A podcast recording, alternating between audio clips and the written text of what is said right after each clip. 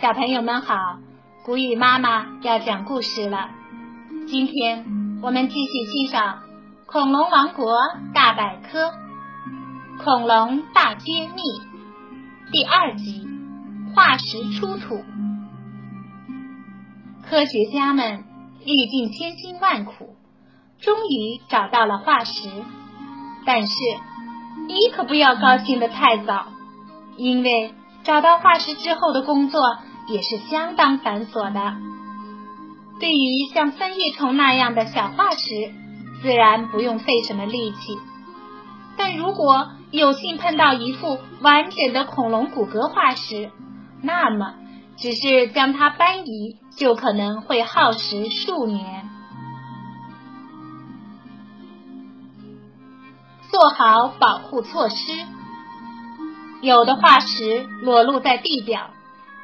经历了长时间的风吹、日晒、雨淋，已经变得相当脆弱。如果直接搬运，很可能造成损坏。因此，聪明的科学家们想到了用熟石膏或者用保护罩把化石包起来的方法，这样就能很好的保护化石了。研究化石一清洗化石运回实验室后需要进行清洗，通常标本会浸泡在醋酸中，这样可以使化石周围的岩石松动脱落，最终得到完整的化石。二研究科学家在研究化石的时候。格外仔细，因为也许一个很不起眼的地方就能够提供重要线索。在这个过程中，科学家们还会用上显微镜、医用扫描器等工具，看起来和法医探案差不多。三、复原，把一块块的骨头按正确顺序排好，然后。把排好的骨骼支撑起来，这个步骤叫做关节连接。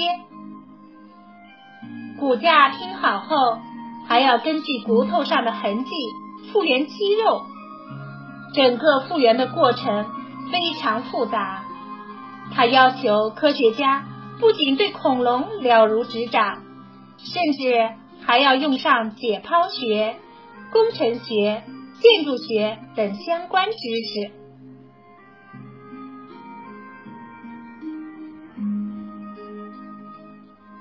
史前世界是啥样？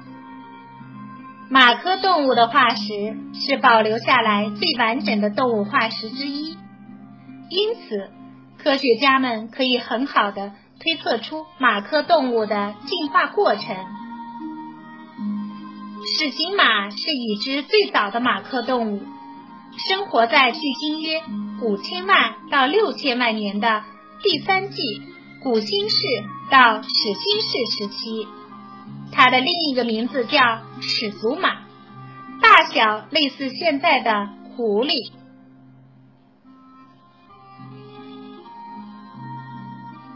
这一集就到这儿了，小朋友们，我们下次再见吧。